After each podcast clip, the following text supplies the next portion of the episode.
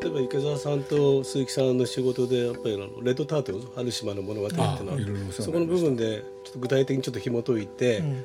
まあ、あそこに漂着した男がいて、そこにどういうふうに形を展開するか、ロビンソン・クルーソーではあのある俳優を登場させて、うん物語のきっかけにしたけど今回は女性を、うん。あの作っていったってことなんですけど、その辺のちょっと具体的なやり取りっていうのはお二人の中でどういうものがあったのかっていうのを教えてください。いやレッドタートルは最初からあのストーリーになってたわけでね。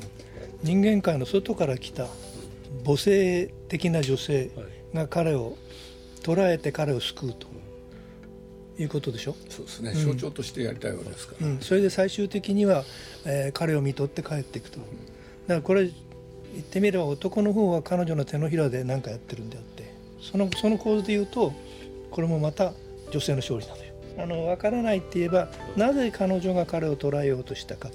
うん。島から出ようとすると邪魔するでしょ、はいはい。でそれは分からない。愛なのかもしれないし独占欲かもしれないし一度人間として生きてみたかった。自分の奥さんとの関係でしょうね。なるほど、あの監督の思い、やっぱり奥さんに捧げるっていう部分もあるからですか作品を、怖い人ですもん。よくわかります。はい。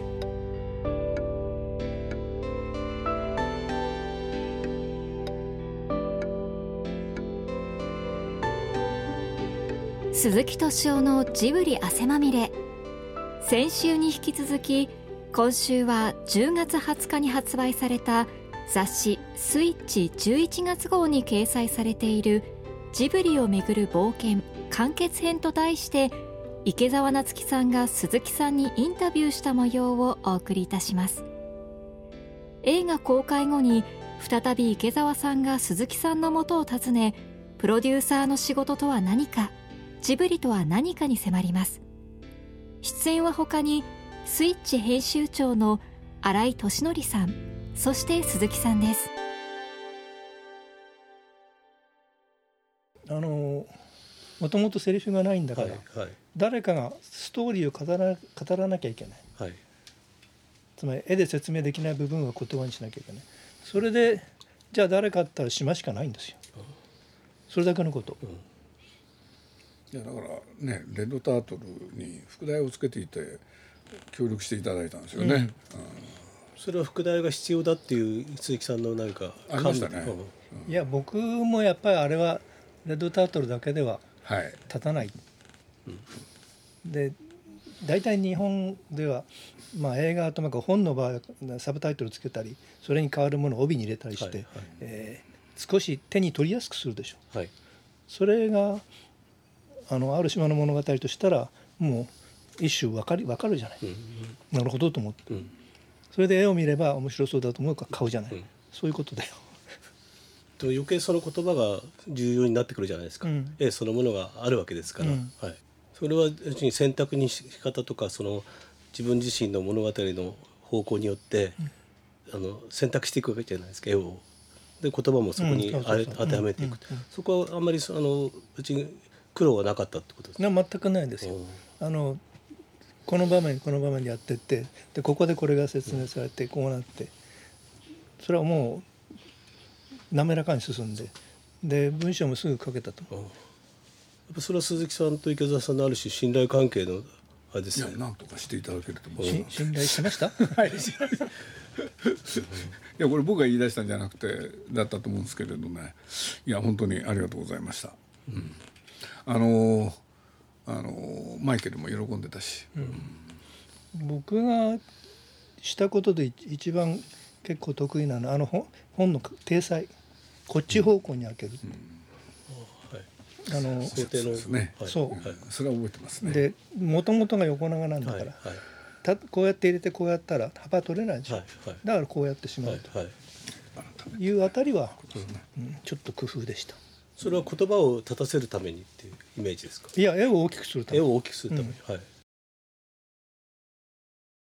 今日あのあえて堀田さんの部屋っていうのをあのすいません。あのお願いしたんですが、やっぱりそれはあの共通項で言うと堀田さんのことをぜひお話ぜひしていただければと思ったのはやっぱり鈴木さんが一番最初堀田さんに原稿をお願いした時とか、あとやっぱり堀田さんの持ってるあの世界観みたいなことものすごく宮崎さんも影響を受けてるし池澤さんもやっぱり福永さんとあの堀田さんの堀田さんの誕生日実はあの池澤さんと同じ年あのなんです。7月7日で。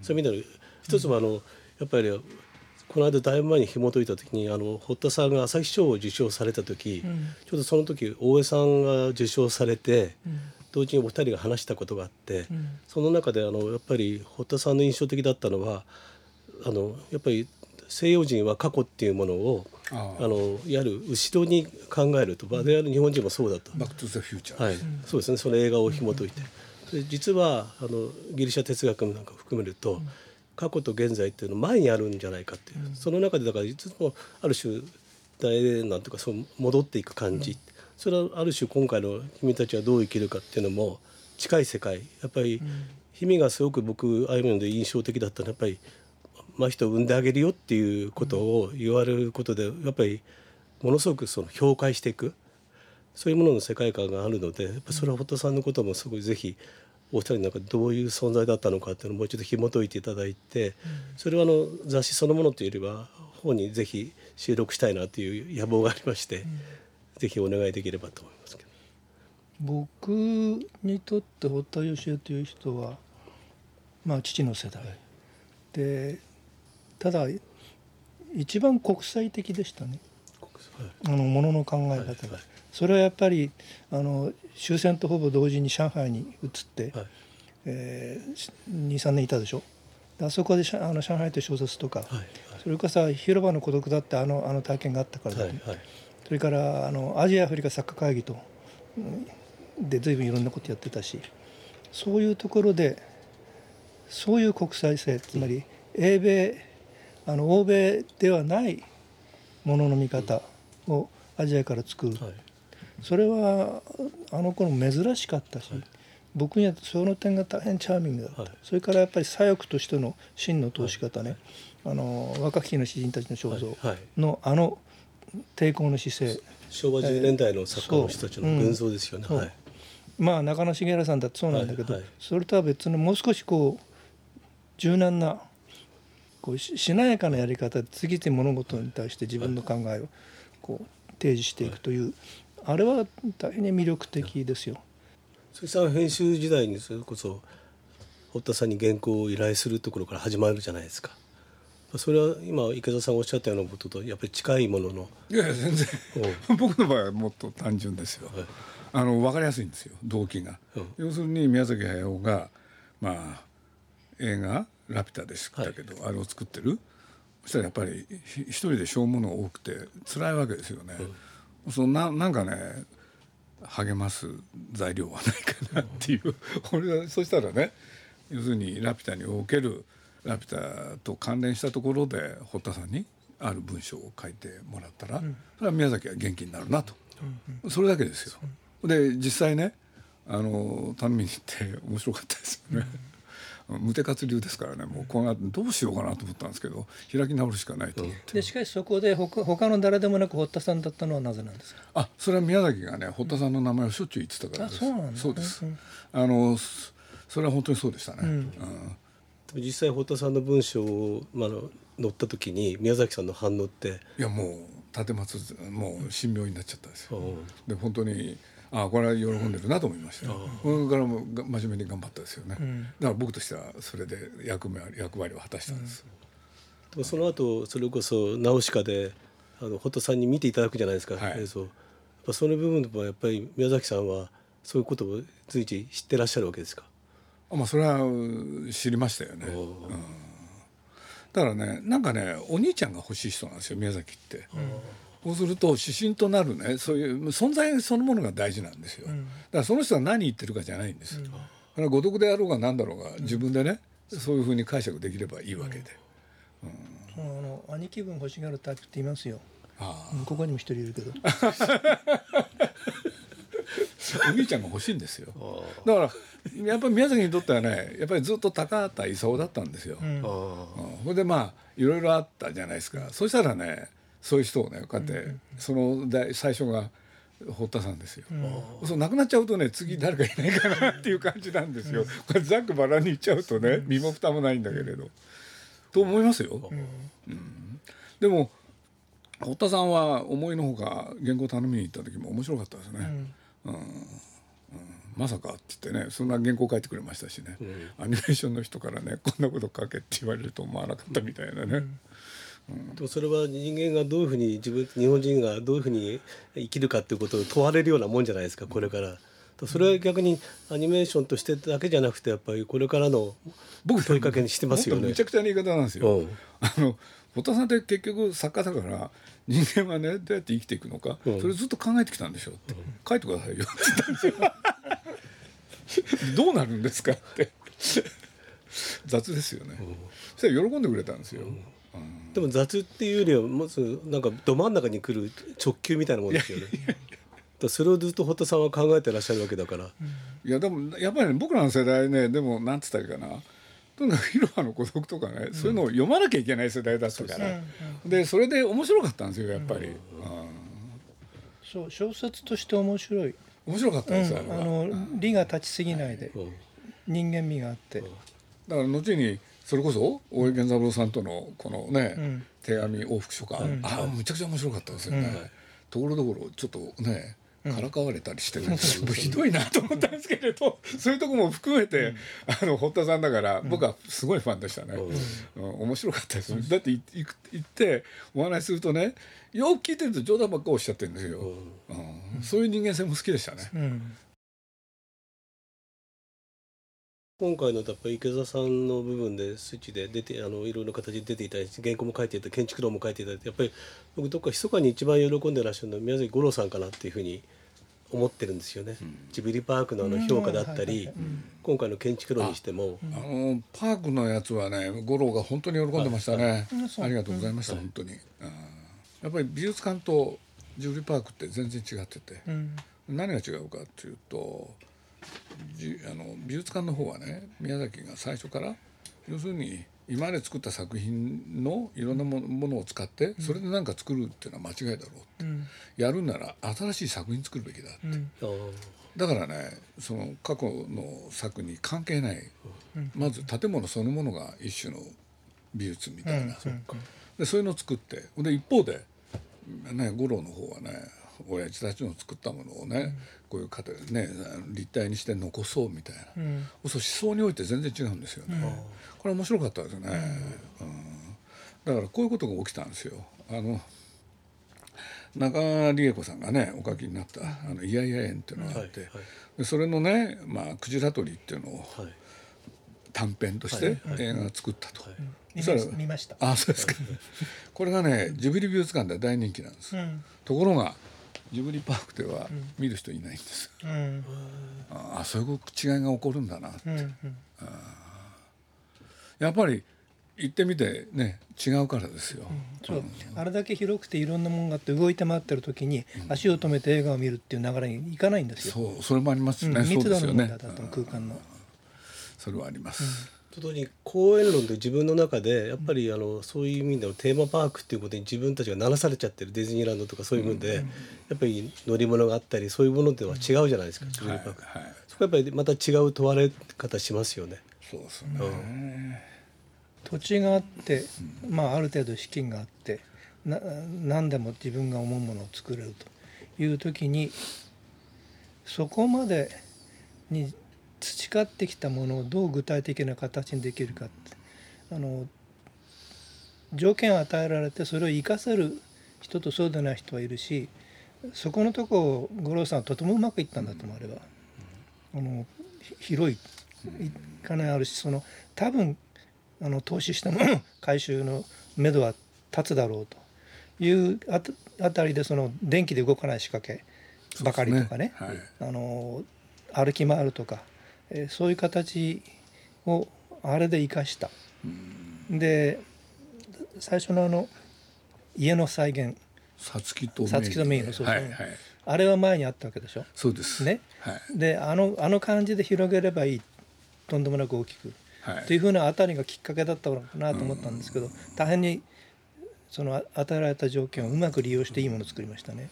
それはあれは歩いてて分かった。結局いまだにあれが一番人気うん。ただああいうふうに再現できたってのは元の図がいいんですよ。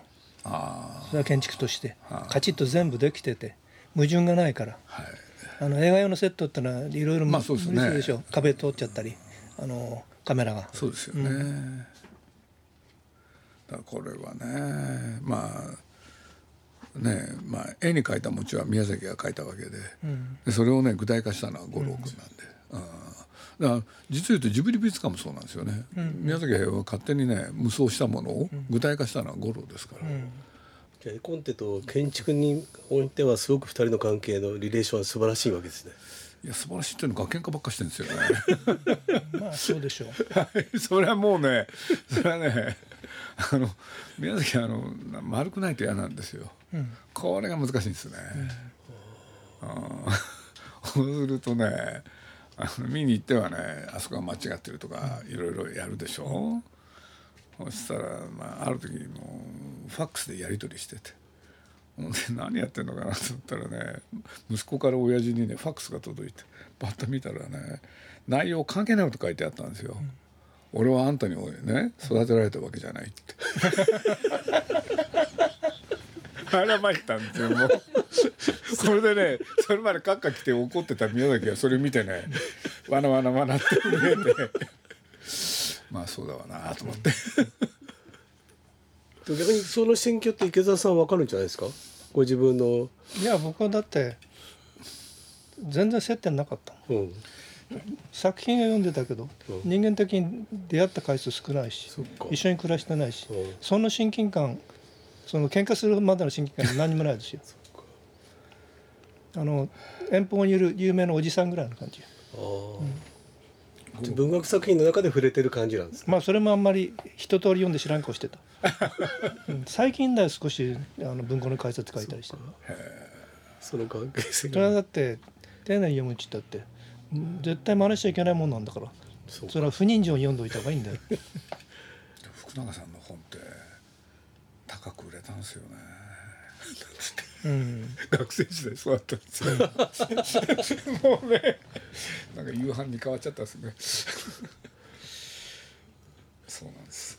あの帯広寂しろっていうのはなんか池澤さんはどういうふうに読み取りしたのかなってちょっと時々考えることありますけどうね。んまあ僕は風景として知ってるだけであの人たちのモデルは知らないからそうですね。寂しろは帯広なんだけどそうですね。そのはまた先釧路はね家果てっていういえ、はい。とんでもない遠いところに感じるそれこそ宮崎さんがあの五郎さんのあの僕自分にはできないなっていう一言って僕の中にはめちゃくちゃ面白く伝わってるんですけど鈴木さんの記者会見がなんかで話してたことジブリパークのオープニングかなんかの時に建前ですよね。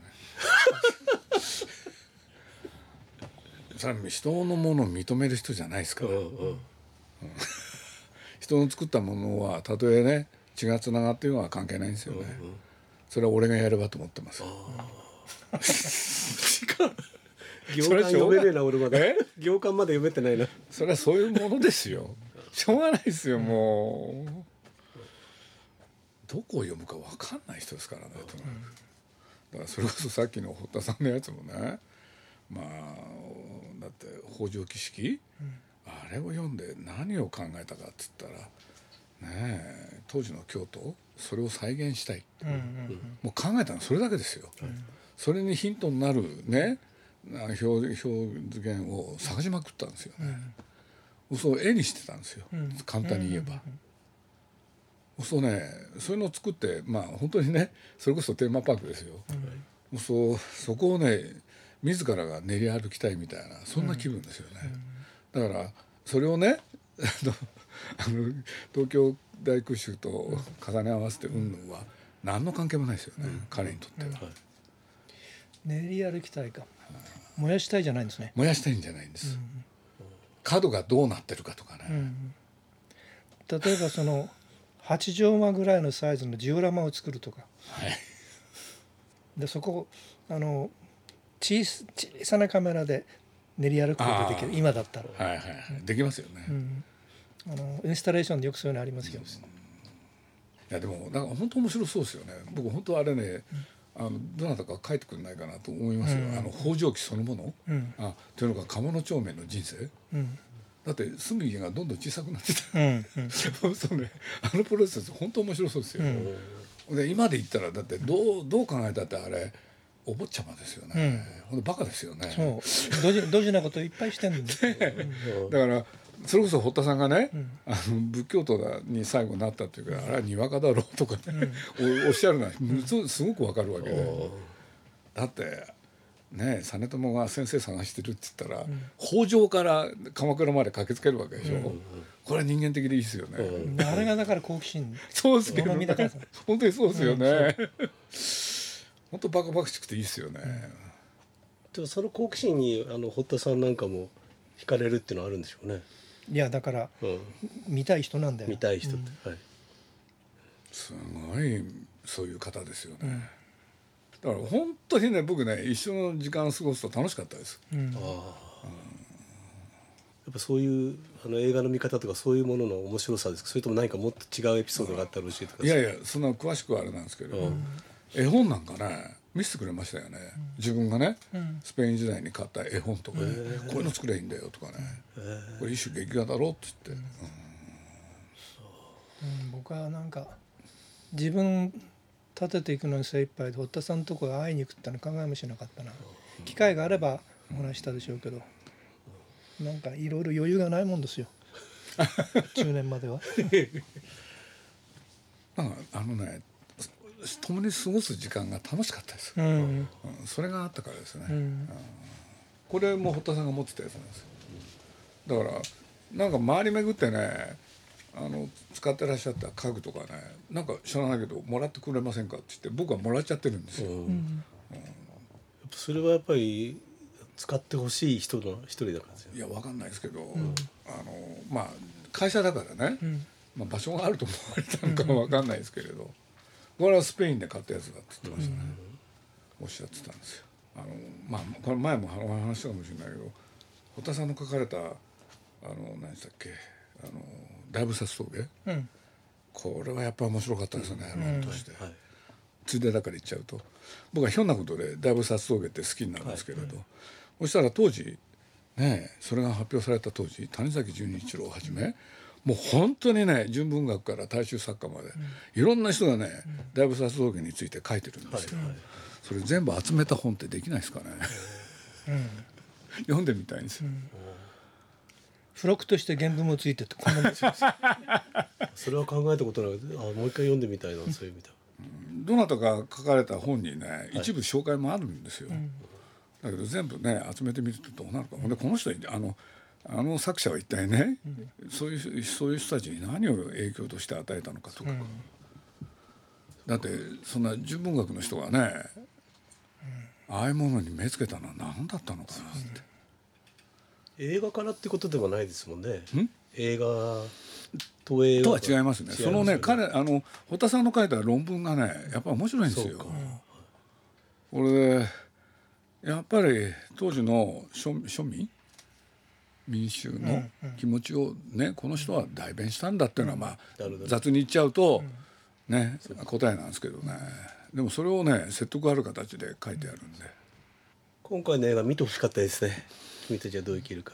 どうかな。どうかな。だって昭和38年ってやっぱり激動じゃなくてナチスドイツが台頭したり、い、ろんな部分のあのそれこそねあの中国に侵略し始めたりその中で文学なんか太宰が頑張ってやったりちょっといろんな面白い活況とした不思議な時代だったのでそれを舞台にするっていう。中里海山って後の時代で例えば僕白戸三平じゃないかと思うんですよ。あああの下からの、えー革命。そうですひねっくり返す引っかき回す。確かに。しかも白戸三平も面白かったのは百科事典買う前ですよねうんうんうん。百科事典買ってからがつまんなかった。ああそうか。史実に基づいたんで、うんうんうん。うん自由に書いてた行の方が面白いんですよ、だから明らかに亀井伝よりね忍者武芸帳の方が面白かったですあそれはそうだ。だから勉強しちゃうとね、それを整理整頓ってなかなか難しいんじゃないですかね、そうかやっぱりさっきの宮崎さんの話じゃないけど理屈じゃないあれですね、持ってる人間の、だってやっぱりね高畑宮崎ってそれこそ時代がそうだったんですけれど、白戸三平の影響は大きいですよね、面白い人ですよあの人も、そう。と思いました。田中優子が白戸三平論書いてるよね。あそうなんですか、うん。今またゴールデンカムイってねアニメもあのあれもね漫画もできてるからやっぱり白さんの影響っていうのはやっぱり三宅幕と続いてんだなって感じしますけど、